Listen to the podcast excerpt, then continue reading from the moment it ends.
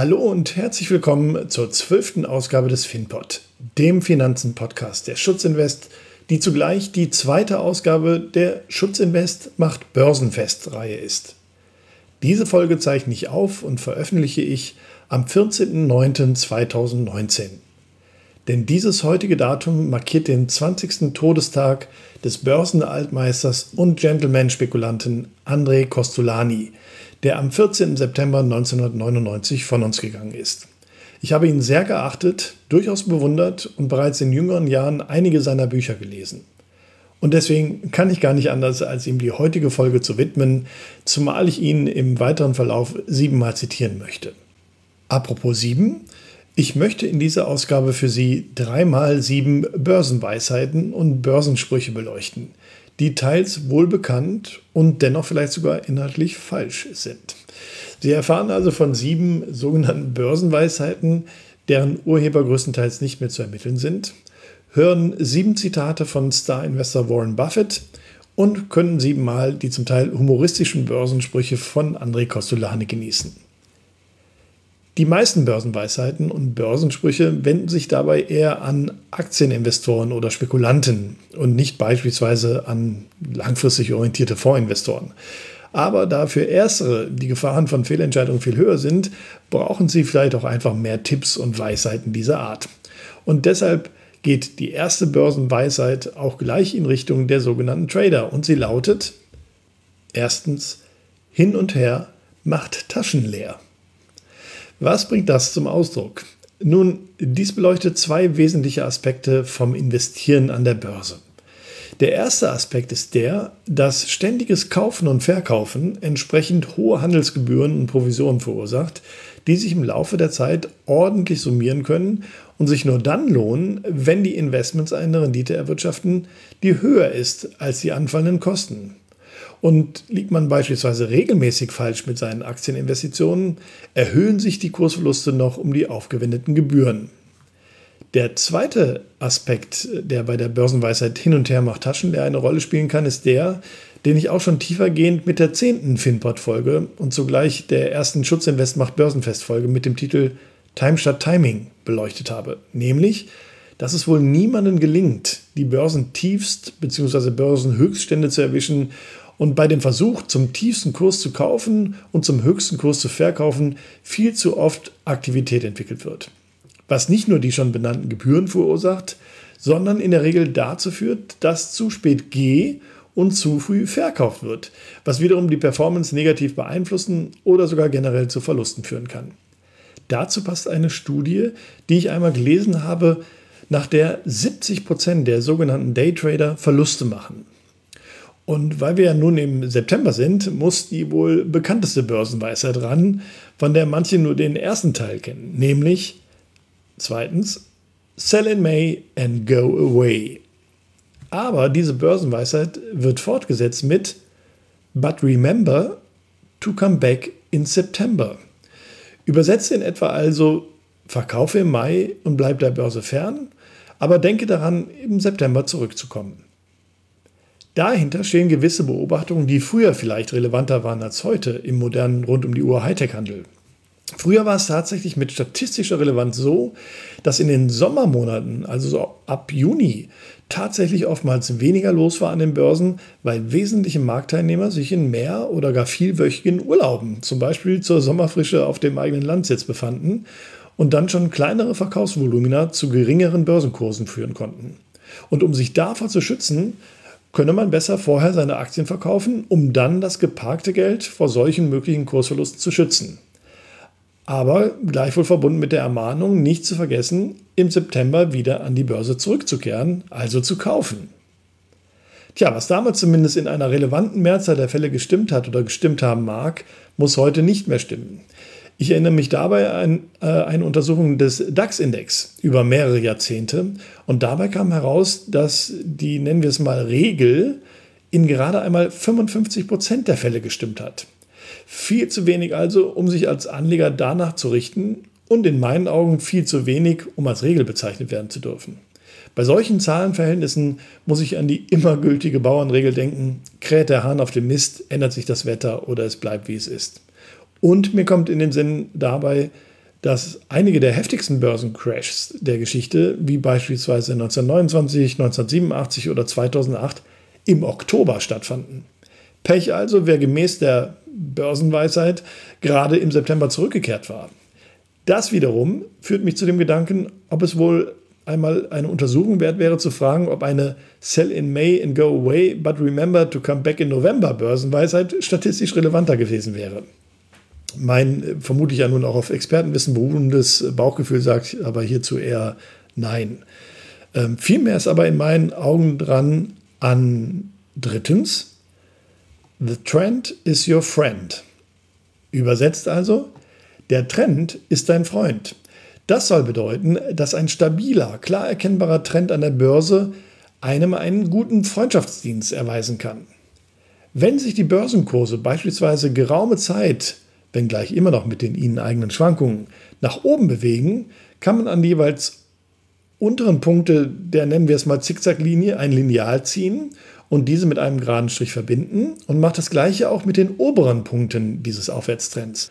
Man zeichnet damit gewissermaßen einen Kanal, den sogenannten Trendkanal, innerhalb dessen sich die Börse nach oben bewegt, also optisch von links unten nach rechts oben.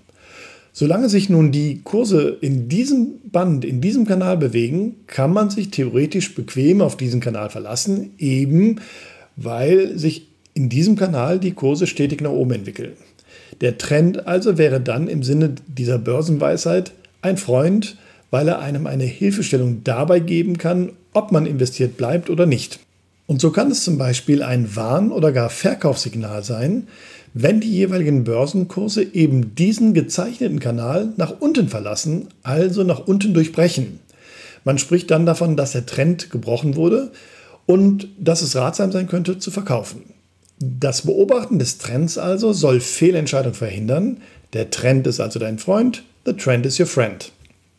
Aber mit Blick auf den Sinn oder Unsinn von den Versuchen zum richtigen Zeitpunkt verkaufen und kaufen zu wollen, empfehle ich nochmal die erste Schutzinvest macht Börsenfest-Folge zum Thema Time statt Timing.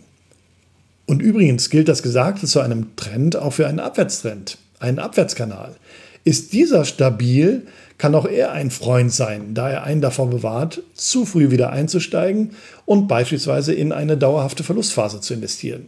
Hier kann dann ein Trendbruch also der Zeitpunkt, an dem die Kurse den gezeichneten oder gedachten von links oben nach rechts unten führenden Abwärtskanal nach oben durchbrechen und damit verlassen, ein Signal liefern, um wieder zu kaufen. Also kann sowohl der Aufwärts- wie auch der Abwärtstrend ein Freund sein. Und dazu passt eine weitere recht bekannte Börsenweisheit, nämlich viertens, never catch a falling knife. Zu Deutsch, greife niemals ins fallende Messer. Nun, wir alle können uns vielleicht den Gedanken an die heimische Küche vorstellen, was passieren kann, wenn man achtlos versucht, das herunterfallende, vielleicht gerade frisch geschliffene Messer mit den Händen aufzufangen. Das Ergebnis dürften mindestens blutige Finger sein. Und genau diese blutigen Finger soll man sich auch an der Börse nicht holen. Wobei das fallende Messer hier fallende Börsenkurse repräsentieren soll. Ähm, man soll also in einer Phase fallender Börsenkurse nicht zugreifen, also nicht kaufen, weil sonst weitere Verluste drohen können, solange kein Boden gefunden wurde. Ist das Messer auf den Boden gefallen, bilden die Börsenkurse also optisch ja durch mindestens eine Seitwärtsbewegung einen Boden, dann könne man wieder zugreifen, respektive kaufen. Also diese Warnung ist sicherlich grundsätzlich nicht verkehrt. Das Problem dabei ist natürlich nur, dass man immer erst hinterher weiß, wann das Messer aufgehört hat zu fallen, also wann die Börsenkurse ihren Boden gefunden haben und auch beispielsweise bei einer Seitwärtsbewegung ja vorab nie klar ist, ob diese eine Bodenbildung darstellt oder nur eine Pause in einem weiteren Kursverfall. Einmal mehr also könnten für die gelebte Praxis die Time statt Timing Beobachtung relevant sein. Während also Never Catch a Falling Knife ein Tipp sein kann, nicht zu kaufen, stellt die nächste Börsenweisheit das Gegenteil dar, nämlich fünftens, kaufen, wenn die Kanonen donnern. Und auch hier gibt es einen unbekannteren zweiten Teil, nämlich verkaufen, wenn die Violinen spielen. Das ist ein Zitat eines der Rothschilds. Äh, wenn die Kanonen donnern, also vielleicht tatsächlich im Kriegsfalle, oder wenn es schlichtweg einen Börsenkrach gibt, der so laut ist, als würden Kanonen donnern, dann kann das eine gute Kaufgelegenheit darstellen. Abgesehen von der nun x-fach zitierten Unwahrscheinlichkeit, äh, den jeweils besten Kauf- oder Verkaufszeitpunkt erwischen zu können, soll dies aussagen, wenn alle anderen Marktteilnehmer voller Angst vor den donnernden Kanonen sind, also verkaufen und in Deckung gehen und damit die Börsenkurse nach unten treiben, dann kann das der Zeitpunkt sein, zu dem man am günstigsten an Aktien kommt und dann liegt der Gewinn natürlich im Einkauf. Das Verkaufen, wenn die Violinen spielen, drückt dann die Gegenseite aus. Wenn für die Börsianer der Himmel nur noch voller Geigen zu hängen scheint, sich also allgemeine Sorglosigkeit ausbreitet und niemand glaubt, dass etwas Schlimmes passieren kann, ja, dann haben natürlich alle auch schon ihre Aktien gekauft, weil sie ja keinen günstigen oder günstigeren Einstiegszeitpunkt mehr erwarten. Wenn aber alle Marktteilnehmer ihre Aktienquoten voll gekauft haben, gibt es zumindest theoretisch keinen Spielraum mehr für steigende Kurse. Also werden Höchstkurse erreicht, die natürlich dann mitgenommen werden sollten, bevor unerwarteter Kanonendonner die Börsianer wieder in Panik versetzt. Sechstens. Ein Tipp, der für viele Lebenssituationen hilfreich sein kann. Lege nicht alle Eier in einen Korb. Oder auch, im Winter wie an der Börse gilt, wer streut, rutscht nicht aus. Hier gibt es, glaube ich, äh, nicht allzu viel zu ergänzen. Ähm, wer all sein Geld in eine Aktie investieren würde oder auch nur in eine Anlageklasse, der riskiert ja, dass der synonyme Eierkorb aus den Händen fällt und die Eier zerbrechen, beziehungsweise der riskiert, wenn er bei Glatteis eben nicht streut, auszurutschen und hinzufallen. Viele Anlegerinnen und Anleger verbinden damit eher den Gedanken an ein einzelnes Investment, wie, wie beispielsweise eben eine einzelne Aktie. Ich verbinde damit auch den Blick auf eine einzelne Anlageklasse. Also nie alles Geld nur in Aktien zu investieren oder nur in Immobilien oder nur in Gold und so weiter und so fort. Für mich ist dies also die Empfehlung, seine Kapitalanlagen auch auf mehrere Anlageklassen zu streuen. Den Fehler, das nicht zu tun, erlebe ich übrigens relativ häufig in meiner Beratungspraxis. Da stoße ich in Erstgesprächen tatsächlich auf solche Situationen. Äh, da kommt es mehr als einmal vor, dass alles Geld in langfristigen Immobilieninvestitionen steckt, weil der Anleger glaubt, dass es dort keine Risiken gibt und der Meinung ist, sich in diesem Bereich richtig gut auszukennen. Oder es befinden sich nur Fonds der eigenen Bank oder Sparkasse im Depot. Oder alles Anlagekapital ist in Gold investiert und so weiter und so fort. Solche Dinge kommen also tatsächlich vor. Deshalb können wir hier bei diesem Tipp also vielleicht wirklich von einer Weisheit sprechen. Lege nicht alle Eier in einen Korb. Und damit zur siebten Weisheit, die ebenfalls universell einsetzbar ist. Gier frisst Hirn. Gierig zu sein, auf was auch immer, kann einen blind machen für alles andere. Und große Gier kann tatsächlich jedweden klugen und oder vernünftigen Gedanken verdrängen. Im übertragenen Sinne also das Gehirn auffressen. Man ist vielleicht überzeugt davon, den einen klugen Gedanken zu haben, den andere nicht haben und will daraufhin alles auf eine Karte setzen. Vielleicht glaubt man auch über Wissen zu verfügen, das einem einen gewaltigen Vorsprung verschafft und in Verbindung damit natürlich auch, dass man zum Beispiel investiert, bevor alle anderen, äh, alle anderen investieren, weil man ja weiß, dass die Kurse, wenn es nun endlich bekannt wird, explodieren werden. Vielleicht hat man auch den vermeintlich todsicheren Tipp von dem noch vermeintlicheren Insider bekommen oder von einem dubiosen Börsenbrief oder was auch immer. Und dann wird mit Blick auf diese todsichere hohe Rendite alles riskiert. Ja, und auch das habe ich in der Realität tatsächlich schon erleben müssen. Ich erinnere mich, wie damals in der Zeit ähm, der nach oben schießenden neuen Marktkurse manch einer plötzlich glaubte, er sei ein Börsenkenner oder gar Börsenguru. Denn es gab Zeiten, da konnte man wirklich fast alles kaufen, was man wollte, und es legte kräftig zu. Doch leider war das einfach nur Zufall einer allgemeinen und übertriebenen Börseneuphorie. Und äh, damit hatten entsprechende Börsenerfolge nichts mit Wissen oder Können zu tun. Und in dieser Zeit gab es Menschen, die tatsächlich Haus und Hof verpfändet haben, um mit den Kreditmitteln daraus ihre todsicheren, höchst lukrativen Aktienkäufe zu finanzieren. Das endete dann leider tatsächlich in persönlichen Desastern. Ich habe versprochen, sieben Börsenweisheiten zu erläutern. Daher enden die Erläuterungen hier. Aber ich zähle jetzt noch einige weitere auf. Äh, bei Interesse können Sie äh, die Erläuterung hierzu gerne persönlich bei mir einholen oder auch ergoogeln. Dazu gehört Buy the rumor, sell the fact. Kaufe das Gerücht, verkaufe die Tatsache. Buy on bad news, sell on good news. Kaufe bei schlechten Nachrichten, verkaufe bei guten Nachrichten. Politische Börsen haben kurze Beine. Der Markt hat immer recht. Und Durch Gewinnmitnahmen ist noch niemand arm geworden. Nun möchte ich von den eher allgemeinen Börsenweisheiten zu den jeweils sieben Zitaten bzw. Börsensprüchen von Warren Buffett und André Costolani kommen. Beginnen wir mit Buffett. Erstens, ich kaufe in der Überzeugung, dass die Börse am nächsten Tag auch für fünf Jahre schließen könnte. Ja, auch hier steht etwas des Mantras Time Shot Timing dahinter.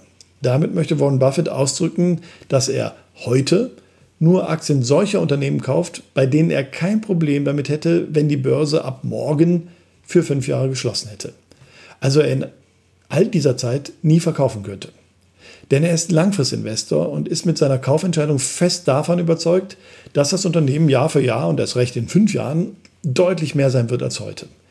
Da für ihn also Time eine viel wichtigere Rolle spielt, als mit einem Hin und Her zu riskieren, dass sich die Taschen leeren, wäre es ihm egal, wenn die Börse für fünf Jahre schließt. Denn am Ende ist er bzw. sein Investment ja trotzdem der Gewinner. Dazu passt sehr gut ein zweiter bekannter Spruch von ihm. Zweitens, eine Aktie, die man nicht zehn Jahre zu halten bereit ist, darf man auch nicht zehn Minuten besitzen. Auch das bedeutet, lass die Finger vom Spekulieren. Entweder du bist nach deiner Analyse überzeugt von dem Unternehmen, dann bringe auch die nötige Zeit mit, die positiven Aktienentwicklungen abzuwarten, oder aber lass gleich die Finger davon. Also spekuliere nicht mal kurzfristig, denn das gelingt sowieso den allerwenigsten.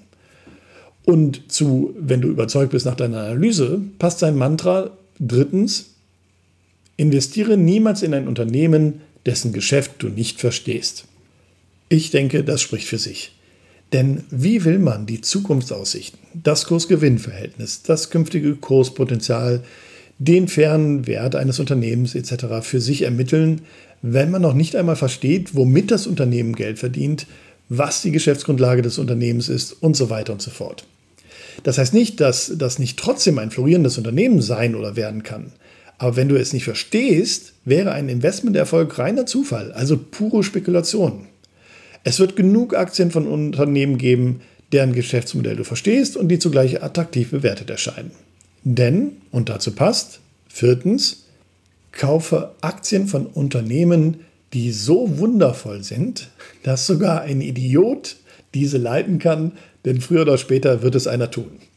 Das spielt natürlich darauf an, dass es vermutlich den ein oder anderen Top-Manager auf dieser Welt gibt, der diesen Titel so Unrecht trägt oder dass firmenintern durch Intrigen und Machtspielchen jemand in eine Führungsposition gelangen kann, obwohl er diese fachlich und charakterlich überhaupt nicht adäquat besetzen kann. Dem Unternehmen damit also sogar geschadet werden kann. Dann also besser Aktien kaufen von Unternehmen, deren Produkte derart begehrt sind, dass es dem Unternehmen gewissermaßen immer gut gehen wird, selbst wenn es von einem Vollidioten geleitet wird. Nichts leichter als das, oder? Damit äh, kommen wir zur Buffettschen Version der vorhin genannten Börsenweisheit aus dem Rothschild-Zitat. Fünftens. Seien Sie ängstlich, wenn die Welt gierig ist, und seien Sie gierig, wenn die Welt ängstlich ist. Da ich das dahinterstehende schon bei Kaufen, wenn die Kanonen donnern erläutert habe, spare ich mir an dieser Stelle die wiederholende Erläuterung. Interessanterweise ist das aber im Grunde genommen die gleiche Äußerung mit einem Zeitabstand von 200 Jahren. Sechstens. Der Preis ist das, was du bezahlst. Der Wert ist das, was du erhältst. Das deutet darauf hin, was sowohl gute Entscheidungen wie auch Fehlentscheidungen bedeuten können. Für einen Value-Investor, also einen wie Buffett, der versucht, Aktien von Unternehmen zu kaufen, die in seinen Augen unterbewertet sind, bedeutet das etwas wie, okay, du hast einen Dollar für die Aktie als Preis bezahlt, aber du erhältst dafür zwei Dollar an Wert, denn das müsste die Aktie eigentlich kosten, wenn sie fair bewertet würde. Und umgekehrt gilt das Gleiche. Wenn du eine Aktie kaufst, weil sie womöglich gerade auf ihrem Höchstpreis ist und du glaubst, das müsse immer so weitergehen, kann es sein, dass du ein böses Erwachen erlebst, wenn sich am Markt herausstellt, dass der Wert des Unternehmens gar nicht mehr so hoch ist und damit der Aktienpreis womöglich drastisch fällt. Und dazu passt dann auch wunderbar das siebte und letzte Zitat von Warren Buffett für heute. Siebtens, es ist viel besser, eine wunderbare Firma zu einem guten Preis zu kaufen, als eine gute Firma zu einem wunderbaren Preis. Also lieber die Aktien eines Unternehmens mit viel Zukunftsfantasie zu einem guten, fairen Preis kaufen, als die Aktie selbst eines guten Unternehmens, wenn dessen Aktienkurse im Grunde genommen nur noch als Fantasiepreise zu bezeichnen sind. Und, was für eine schöne Überleitung, dazu passt das erste Zitat jetzt von André Costolani, den ich auf diese ganz bescheidene Weise heute mit meinem Podcast anlässlich seines 20. Todestages ein wenig ehren möchte. Nämlich, und dies mit seinem typischen Augenzwinkern, erstens, an der Börse ist alles möglich. Auch das Gegenteil. Das hat ungefähr so viel Sinn wie die vorhin erwähnte Bauernregel, kräht der Hahn auf dem Mist, ändert sich das Wetter oder es bleibt wie es ist und drückt pointiert aus, dass es an der Börse niemals so etwas wie Gewissheit gibt und einmal mehr mit Blick auf alles heute gehörte, dass es niemanden gibt, der genaue Vorhersagen machen kann oder beispielsweise immer den tiefsten Einstiegs- und höchsten Ausstiegszeitpunkt trifft etc. Zweitens, das Beispiel mit dem Hund an der Leine und seinem Herrchen beim Gassigehen. André Costolani hat einmal einen bildhaften Vergleich gesetzt mit Blick auf das Verhältnis von wirtschaftlicher Entwicklung im Allgemeinen und der Börsenentwicklung im Speziellen. Dabei ist der Hund die Börse und das Herrchen die Wirtschaft. Und wie das beim Gassigehen manchmal so ist, mal läuft der Hund, also die Börse, neben, also genauso wie sein Herrchen, also die Wirtschaft, Mal läuft er aufgeregt nach vorne, mal tapst er winselnd hinterher. Aber dabei bleibt der Hund immer an der Leine, soll heißen, die Börse kann sich nie dauerhaft von der Wirtschaftsentwicklung entkoppeln. Weder positiv noch negativ. Drittens. An der Börse sind 2 mal 2 niemals 4, sondern 5 minus 1. Man muss nur die Nerven haben, das minus 1 auszuhalten. Auch das ein leicht humoristischer, bildhafter Vergleich von Costolani, der damit natürlich ausdrücken wollte, dass zumindest ja, gesunde Börsen oder Aktien langfristig nach oben streben, kurzfristig aber eben immer wieder Kursrücksetzer vorkommen, die einfach dazugehören. Als Aktieninvestor muss man genau diese Kursrücksetzer aushalten, sonst ist man für die Börse nicht geeignet. Denn, und dazu passt wunderbar, viertens, wer die Aktien nicht hat, wenn sie fallen, der hat sie auch nicht, wenn sie steigen. Das bedeutet natürlich ebenfalls einerseits, dass man natürlich nur Geld mit Aktien verdienen kann, wenn man generell welche hat, also auch wenn sie fallen. Aber es bedeutet in meinen Augen auch, und jetzt fürchte ich zu langweilen, dass es wieder um das Thema geht, Time statt Timing. Denn klar, wenn man dauerhaft investiert ist, hat man die Aktien auch in schwachen Marktphasen. Man verpasst aber auch eben die besten Börsentage nach einem Börsencrash nicht, weil man womöglich aus Angst verkauft hat und sich dann nicht wieder traut einzusteigen. Die umfangreichen Statistiken, die ich im Transkript zum Time Shot Timing Podcast verlinkt habe, zeigen ja überaus eindrucksvoll, wie wenige der besten Börsentage von mitunter Jahrzehnten ausgereicht hätten, um Börsenrenditen schon zu halbieren oder sogar ins Negative zu treiben. Weiter geht es also mit einem Blick auf die Anlegerpsychologie. Fünftens. Börsengewinne sind Schmerzensgelder. Erst kommen die Schmerzen, dann das Geld. Tja, das haben sicherlich viele Investoren schon mitgemacht, dass sie erst kurzfristig Kursverluste verschmerzen mussten, bevor sie dann doch langfristig von steigenden Börsenkursen profitieren konnten. Hier bedarf es keiner weiteren Erläuterungen, aber es soll zeigen, dass dieses Schmerzempfinden eben durchaus real ist und psychologisch verkraftbar sein muss, wenn man an der Börse investieren möchte. Aber bei der Gelegenheit, Herr Costolani, Sie als Paradebeispiel eines Börsenspekulanten Wer sollte denn überhaupt an der Börse spekulieren? Darauf hat er einmal geantwortet. Sechstens, wer viel Geld hat, kann spekulieren. Wer wenig Geld hat, darf nicht spekulieren. Wer kein Geld hat, muss spekulieren. Nun, ich möchte dabei betonen, dass es hier wirklich um das klassische, echte Spekulieren geht. Und da er, wenn ich mich recht äh, an seine Worte erinnere, sagte, dass er mehrmals in seinem Leben pleite gewesen ist, ja, treffen von diesem Börsenspruch sicherlich alle Teile auf ihn zu, aber ruhigen Gewissens könnte ich nur die ersten beiden Sätze unterstreichen. Tja, und dann schließt sich doch nach all den Börsenweisheiten und Börsensprüchen doch eigentlich nur noch eine Frage an, oder? Nämlich die, wie man denn nun schnell reich wird. André Costolanis herrliche Antwort hierauf. Siebtens, Ich kann Ihnen nicht sagen, wie man schnell reich wird. Ich kann Ihnen aber sagen, wie man schnell arm wird. Indem man nämlich versucht, schnell reich zu werden. Passendere Schlussworte kann es für den heutigen Podcast wohl kaum geben. Und diese Worte aus der Vergangenheit haben immer noch Gültigkeit in der Gegenwart und sicher auch in der Zukunft. Und jetzt bekommt doch noch eine Börsenweisheit das Schlusswort, denn apropos Zukunft, an der Börse wird die Zukunft gehandelt. Angesichts dieser geballten Börsenweisheiten wünsche ich Ihnen einmal mehr entspannte Börsentage. Und bei der Gelegenheit, gibt es ein Thema, das Sie einmal behandelt wissen möchten? Oder haben Sie Fragen zur heutigen Folge? Dann rufen Sie mich gerne an oder mailen Ihre Themenvorschläge und oder Fragen an fragen.finpod.de. Bis dahin alles Gute, Ihr Jens Kregelow. Und wie immer gilt, bitte beachten Sie auch die wichtigen Hinweise am Ende dieses Podcasts nach dem kleinen Jingle.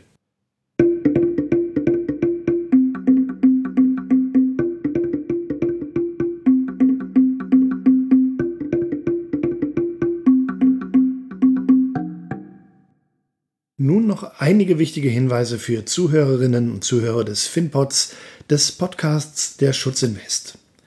Die Schutzinvest GmbH und Co. KG ist im Rahmen der Anlageberatung nach 1 Absatz 1a Nummer 1a Kreditwesengesetz und der Anlagevermittlung gemäß 1 Absatz 1a Nummer 1 Kreditwesengesetz als vertraglich gebundener Vermittler gemäß 2 Absatz 10 Kreditwesengesetz ausschließlich im Namen für Rechnung und Unterhaftung der Finet Asset Management AG tätig. Dieser Podcast dient nur allgemeinen Informationszwecken zu diversen Finanzthemen. Der Podcast stellt somit keine Finanz-, Versicherungs-, Anlage-, Steuer- und/oder Rechtsberatung dar und ersetzt somit eine solche auch nicht. Im Gegenteil, das Hinzuziehen eines entsprechenden fachlichen, rechtlichen und/oder steuerlichen Beraters wird dringend angeraten vor entsprechenden Entscheidungen Ihrerseits. Auch beinhaltet dieser Podcast keinerlei Einladung, Anregung, Empfehlung und oder Aufforderung zum Kauf, Zeichnen, Halten, Verkaufen oder sonstigen Handel von Wertpapieren, Derivaten, Finanzinstrumenten, Immobilien, Edelmetallen, Sachwerten, also schlichtweg jedweder materiellen oder immateriellen Sache und soll auch nicht so verstanden werden. Gleiches gilt für den Abschluss, den Wechsel, das Stilllegen und oder die Kündigung eines Versicherungsvertrages. Alle Angaben und Informationen erfolgen ohne Gewähr. Es wird kein Anspruch auf Aktualität, Richtigkeit oder Vollständigkeit erhoben. Weitere wichtige Angaben wie das Impressum und die Datenschutzerklärung der Schutzinvest entnehmen Sie bitte der Internetseite www.schutzinvest.de-impressum.